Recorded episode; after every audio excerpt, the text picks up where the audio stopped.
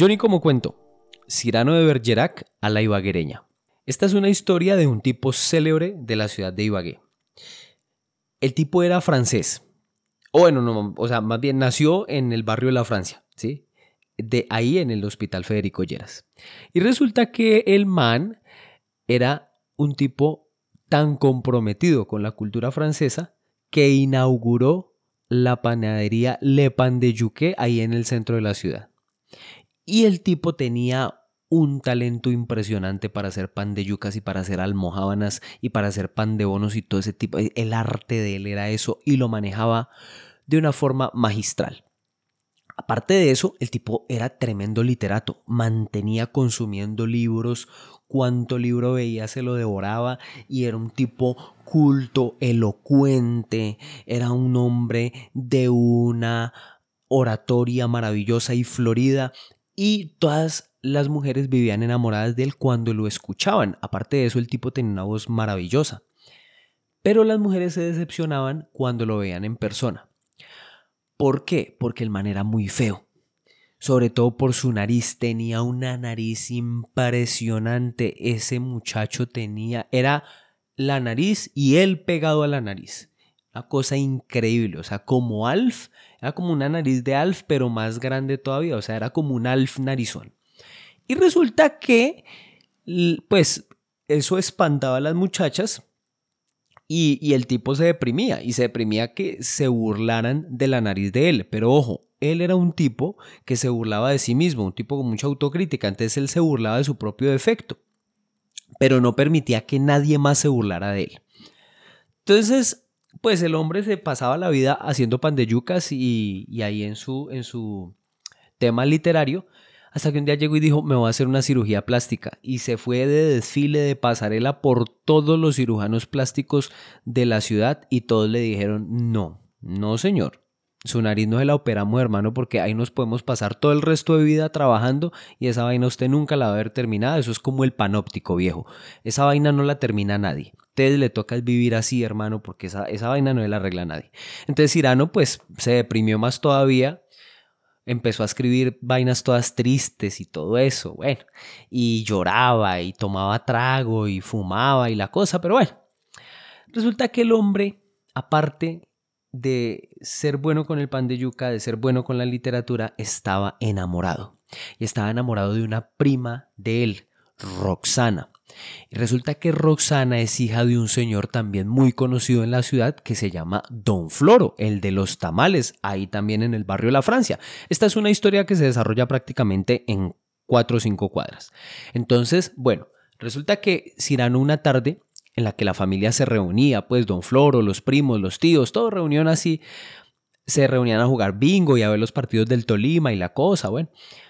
Entonces, em, Cirano le dice a Roxana, Roxana, yo estoy enamorado de ti, profundamente enamorado de ti. Y ella, ay, Cirano, Dios mío, Cirano, yo estoy muy enamorada también de un hombre. Y él como que, pues mi amor, aquí estoy. ¿Y cómo es ese hombre? No, pues es un hombre tímido y Cirano feliz. Decía, no, ahora que diga que un hombre narizón y mejor dicho, yo me tiro de este balcón de la felicidad. Pero no, no era él. Entonces, ¿quién era ese hombre? Pues era Cristian. Cristian, un tipo que trabaja en la fotocopiadora tiza y papel ahí al frente de la Universidad de Ibagué. Entonces resulta que ese man la tenía loca. Le gustaba el look del tipo, la pinta así como hipster, los pantalones cuadrados, las gafas así todas raras, las mechas así como crespas, así como con una greña de candidato a la alcaldía de Medellín. Bueno, el caso es que le dijo que estaba enamorada, profundamente enamorada de él, y Cirano pues quedó destruido. Quedó destruido, empezó a hacer pan de yucas y los pan de yucas le salían amargos, agrios, como rancios, ese queso sabía como, como muy salado, como muy añejo, como a vinagre. E, entonces, claro, la clientela se le empezó a espantar y todo el mundo decía, pero ¿qué le pasa a Cirano si el man es un crack para hacer pan de yucas y véala con esta porquería que está saliendo? Pues resulta que, claro, Cirano de lo deprimido que estaba, esa vaina le quedaba mal, porque el pan de yuca pues necesita mucho amor, mucho corazón para cuando se está amasando, entonces Cirano le quedaban horribles esos pan de yucas. Y para acabar de rematar le tocó cerrar la panadería porque se le dañó un repuesto del horno y no consiguió ese repuesto por ningún lado, ni en la 17, ni en la 18, ni de segunda, ni robado. Mejor dicho, le tocó mandar a pedir eso a Bogotá y eso le demoraba unos días, entonces le tocó cerrar la panadería. Entonces, bueno, finalmente pudo volver a abrir la panadería y todo eso. Y un día ya estaba por cerrar cuando llegan Roxana y Cristian. Ah, y Cirano bien amargado, esto para acá, que no sé qué. Bueno, entonces llega Cirano y dice, venga, ¿qué hacen acá? No, que venimos acá a comer una almohabanita y Roxana estaba preciosa, eso tenía esos crespos negros así todos como crema para peinar, esa crema para peinar que huele a rico, que huele como, que huele como, yo no sé, una vaina que como que lo incita a uno a hacer cosas, una, una crema para peinar así de esas, como que incita al pecado. Y entonces, Cristiano, Dios mío, esta mujer está increíble, esos labios, esa nariz, esa piel toda blanca, tersa, ay, qué mujer divina, Dios mío. Y Cristian ahí se le veía, pues, como medio achicopalado, raro, porque pues se lo imaginaba feliz. Y resulta que era que a Cristian lo habían echado de la fotocopiadora. Porque es que Cristian era muy bruto. O sea, el tipo era. Ni siquiera era bonito. Era, era como. Él se las daba como de hipster. Pero un tipo torpe y todo eso. Entonces lo echaron de la fotocopiadora. Entonces Roxana fue y le dijo, venga, ¿por qué no me le da trabajo a este muchacho acá?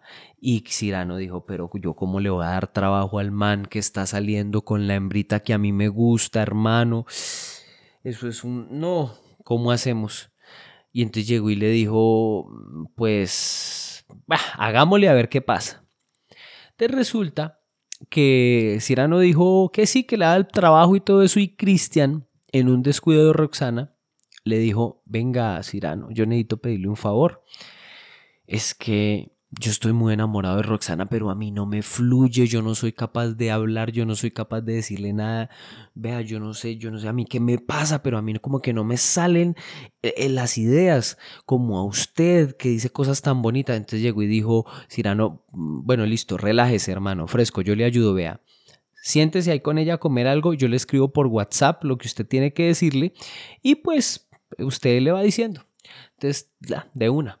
Entonces Cristian se sentó, tan, cogió el celular y entonces Cirano le empezó a, escribir por WhatsApp, vea, dígale esto, ta, ta, ta, ta. Y el man llega y le decía, no, esa Roxana, mejor dicho, se ponía que se estallaba de la ternura y de la pasión que le despertaba todo lo que decía Cristian y Cristian ahí todo emocionado y Cristian decía, mejor dicho, esta noche que no me esperen en la casa y Cirano ahí mordiéndose los codos, pero inspirado. El hombre mantenía su compromiso con la literatura, él se lo tomó como un compromiso personal de decir yo soy el gran escritor que aspiro a ser y voy a demostrar lo que soy y voy a poder a través de mis palabras emocionar a esta mujer que corporalmente nunca tendré y tendré que resignarme a vivir con eso de no poder tenerla, pero a través de estas palabras la voy a emocionar y le escribía cosas más tiernas, más pasionales, más eróticas, mejor dicho, cuando ya estaban que les tocaba agarrar un taxi para irse para la primavera,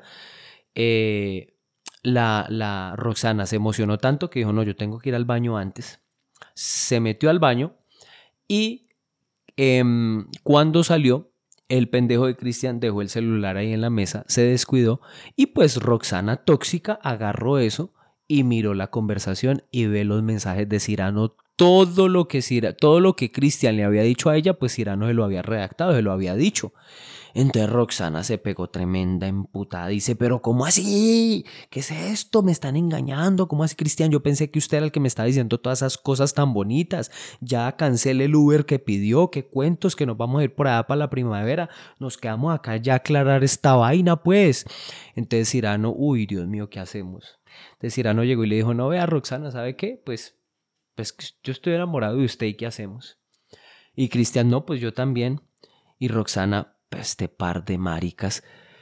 Entonces Diego y dijo, bueno, pero, pero a la final no está tan mal, ¿no? O sea, quiere decir que estoy guapa, que me pretenden, que les gusto. Y pues nada, pues si a ustedes no les molesta, podemos salir los tres, ¿no? Y entonces como que, uy, ¿cómo así? Vea pues. Y Cirano dijo, pues vea hermano, yo no voy a poder salir con una mujer tan bella como Roxana. ¿Sí?